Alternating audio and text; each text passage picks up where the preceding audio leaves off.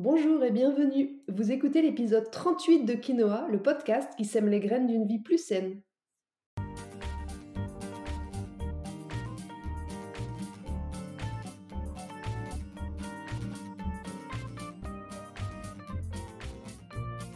Je suis Julie Coignet, naturopathe et coach santé. Ma mission à travers ce podcast est de vous aider à retrouver ou à garder la santé en adoptant de nouvelles habitudes de vie plus saines et équilibrées. Chaque semaine, le jeudi, je vous propose de parler bien-être, forme et santé naturelle de façon simple et positive pour vous aider à reprendre votre santé en main. Dans ce 38e épisode de Quinoa, nous allons parler de votre nerf vague. Je parie que vous ne savez même pas qu'il existe et pourtant, il est une des clés essentielles à votre santé. Alors, qui est le nerf vague? À quoi sert-il? Comment l'activer? C'est ce qu'on va voir dans cet épisode. Allez, c'est parti pour l'épisode du jour. Aujourd'hui, sans que vous vous en rendiez vraiment compte, vous allez respirer 23 000 fois. Et votre sang va parcourir tout votre corps trois fois par minute, continuellement purifié par votre foie. Et si tout ça est possible, c'est grâce à notre système nerveux autonome, celui qui fonctionne tout seul pour assurer les fonctions vitales de votre corps sans dépendre de la pensée consciente. Comme je vous l'explique souvent en consultation, le système nerveux autonome est composé de deux parties, deux branches distinctes et complémentaires qui sont le système nerveux sympathique, qui nous alerte lorsqu'un stress interne ou un danger extérieur apparaît, que ce soit une infection, un stress professionnel ou même l'apparition d'un tigre. Il augmente alors les fréquences cardiaques et respiratoires, diminue l'amplitude de notre respiration, dévie le flux sanguin vers les muscles des bras et des jambes pour qu'on puisse s'activer rapidement, et loin du foie et du tube digestif. De cette manière, l'organisme euh, se met dans un état de réponse, de combat ou de fuite. C'est le système nerveux de l'action. Le deuxième, donc, qui est complémentaire, l'autre branche, va nous permettre à l'inverse de nous détendre et de récupérer. C'est le système nerveux parasympathique. Lui, il va plutôt ralentir nos fréquences cardiaques et respiratoires, il va favoriser une respiration profonde et ample il va diriger le flux sanguin vers nos organes internes et favoriser le repos et le sommeil. C'est le système nerveux de la récupération. Et pour que tout aille bien, eh bien, il faut un certain équilibre entre ces deux branches de notre système nerveux autonome global. Et le hic, c'est qu'en situation de stress ou d'anxiété chronique, eh bien, notre système sympathique va prendre anormalement le dessus et en continu. Notre rythme cardiaque va être accéléré, souvent, régulièrement. Notre digestion va commencer à être un peu en difficulté. Et puis, on peut voir aussi apparaître des émotions négatives, un moral un peu en berne. Bref, rien ne va plus. Mais c'est pas tout. Ce fameux système nerveux de la récupération, donc notre système parasympathique, eh bien, il est composé de deux nerfs spécifiques qu'on appelle, je vous laisse deviner, c'est le sujet d'aujourd'hui, faites un effort, les nerfs vagues.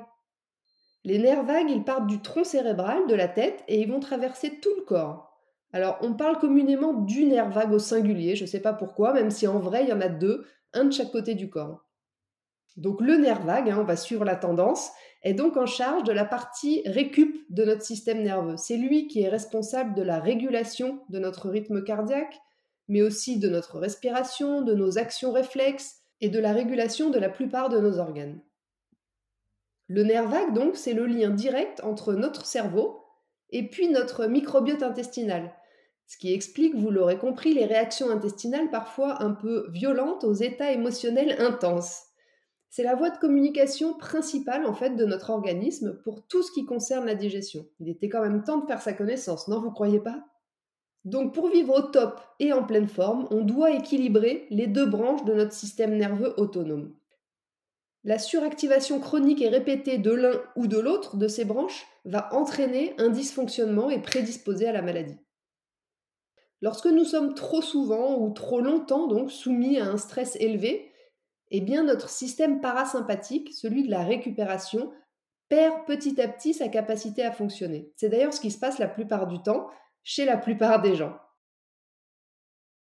Voilà pourquoi je vous donne toujours, souvent en tous les cas, des conseils pour relancer ou pour activer votre système de la récupération dans les programmes personnalisés d'hygiène de vie que je vous envoie par mail après vos rendez-vous de bilan, vos premiers rendez-vous avec moi. Parce qu'il faut être réaliste, de nos jours, Sous l'effet permanent du stress, notre organisme subit un état d'inflammation élevé sans pouvoir récupérer ni se reposer, ce qui va entraîner tout un tas de pathologies inflammatoires chroniques et autres. Lorsque le corps a la possibilité de récupérer, il peut se détendre et accomplir les tâches pour lesquelles ses cellules sont conçues et du coup surmonter beaucoup de pathologies. Mais le problème, c'est qu'aujourd'hui, on est trop peu nombreux à ne pas donner cette chance à notre corps, alors que la solution, elle est en nous et elle passe par redevenir responsable de notre santé, reprendre sa santé en main. C'est mon ambition en tant que naturopathe, je pense que vous l'avez compris, et aussi avec ce podcast, vous donner les connaissances nécessaires et utiles pour que vous puissiez reprendre votre santé en main en toute autonomie. Retenez de cette partie que votre nerf vague, c'est le chef d'orchestre discret de tout votre corps. C'est lui qui vous permet de respirer sans en avoir conscience, d'avaler, de maintenir une fréquence cardiaque confortable et une pression artérielle optimale. C'est aussi lui qui assure les 10 000 fonctions du foie, lui qui gère les sensations de faim et de satiété. C'est encore lui qui régule le taux de sucre dans le sang, lui qui organise notre digestion et le péristaltisme, vous savez, ce mouvement automatique qui pousse les restes de notre bol alimentaire vers la sortie, si vous voyez ce que je veux dire.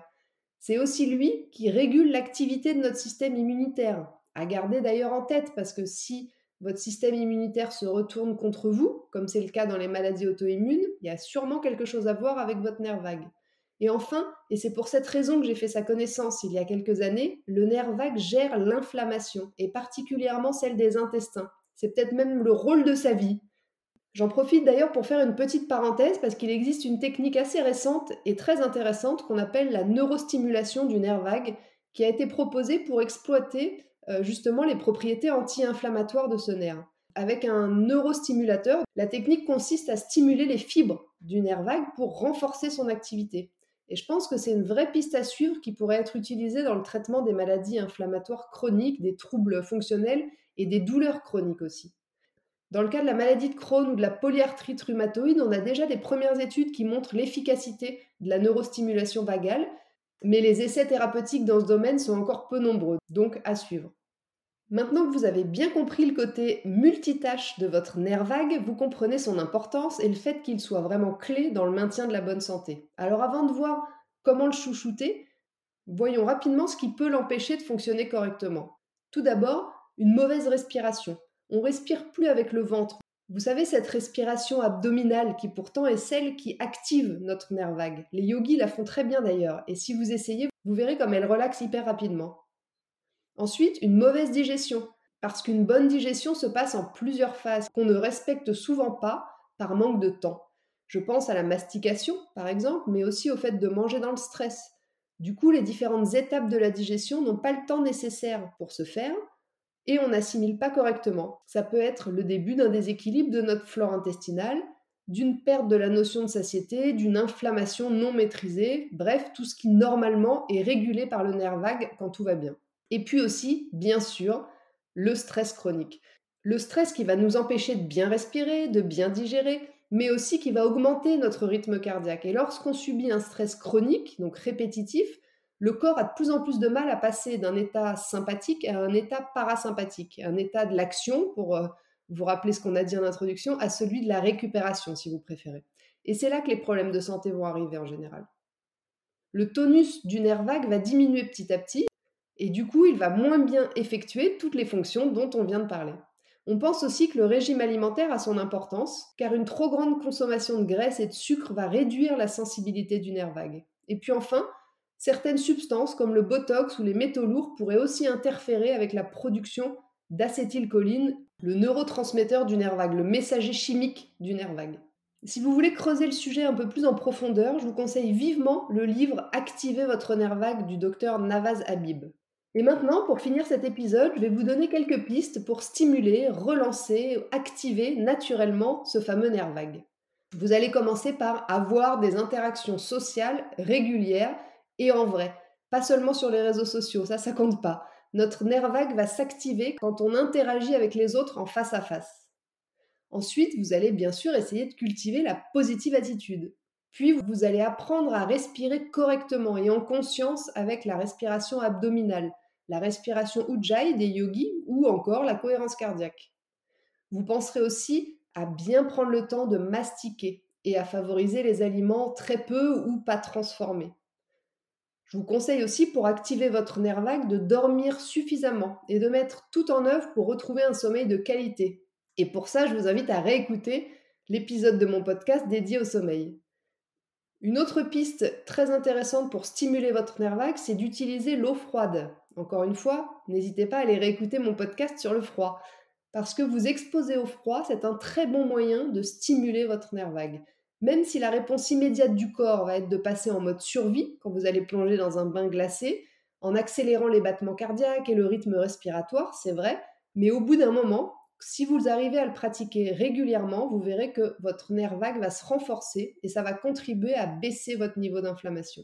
Alors si le bain glacé ne vous tente pas, hein, je, je peux l'entendre, euh, choisissez plutôt de baisser progressivement la température de l'eau à la fin de votre douche quotidienne. Ça pourra déjà être un premier contact régulier avec le froid.